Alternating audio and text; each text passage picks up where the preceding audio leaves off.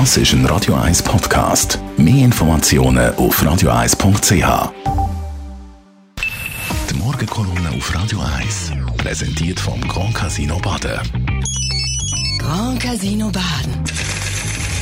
Baden im Glück. Mit dem Matthias Ackeretz, guten Morgen.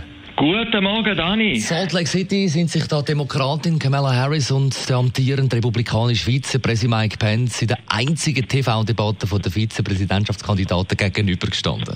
Ja, und man spürt die Erleichterung auf der ganzen Welt. Es ist auch anders möglich. Nach dieser unansehnlichen Brüllshow von der vergangenen Woche, nach dieser bizarren Trump-Corona-Soap, ist das eigentlich heute Nacht eine sehr anständige Debatte gewesen, unter einem abgelutschten Motto hart, aber fair. Es ist aber gleich Politik auf den Punkt gebracht.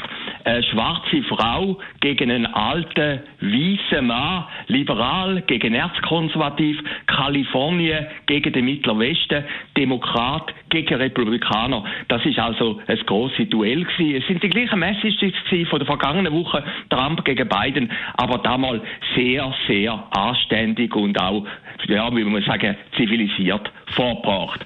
Man hat gemerkt, die beiden sind Profis. Auf der einen Seite eben auch Frau Harris, eine ehemalige Staatsanwältin, der Mike Pence, ein TV-Moderator. Das hat immer wieder durchgeschonen. No business like show business ist ja in Amerika ein grosses Motto. Und der eigentliche Star ist dann die Flüge auf dem Kopf vom Mike Pence.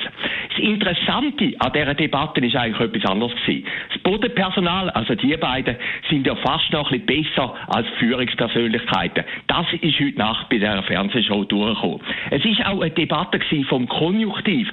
Die ganze Welt hat sich nämlich insgeheim die Frage gestellt, was wäre, wenn, was wäre, wenn der Donald Trump würde ausfallen, was wäre, wenn der Joe Biden würde ausfallen, dann würde nämlich einer von diesen beiden Präsident und mächtigste Mann oder Frau von der Welt werden. Bemerkenswert ist auch gewesen, dass sie sich persönlich nie selber angegriffen haben, sondern eben auch stellvertretend. Wenn der Pence gekriegt hat, hat er den Biden angegriffen, umgekehrt hat sie den Donald Trump angegriffen und auch nicht den Pence. Und das hat dieser Debatte gleich eine eigenwillige äh, Debattenkultur gegeben.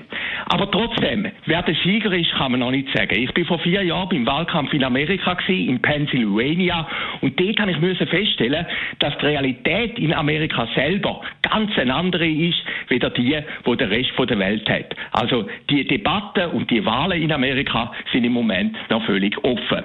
Und ganz am Schluss noch eine einheimische Note. Es hat da eine kleine Trennwand gehabt zwischen den beiden Kandidaten, Corona bedingt natürlich. Wer hat es erfunden?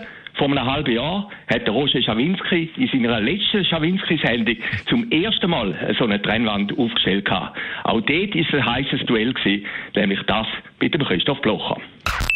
Die Morgenkolumne auf Radio 1. Der Matthias Ackeret ist das mit seiner Morgenkolumne. Jederzeit zum Nachlesen als Podcast auf Radio 1. Punkt. Das ist ein Radio 1 Podcast. Mehr Informationen auf radio1.ch.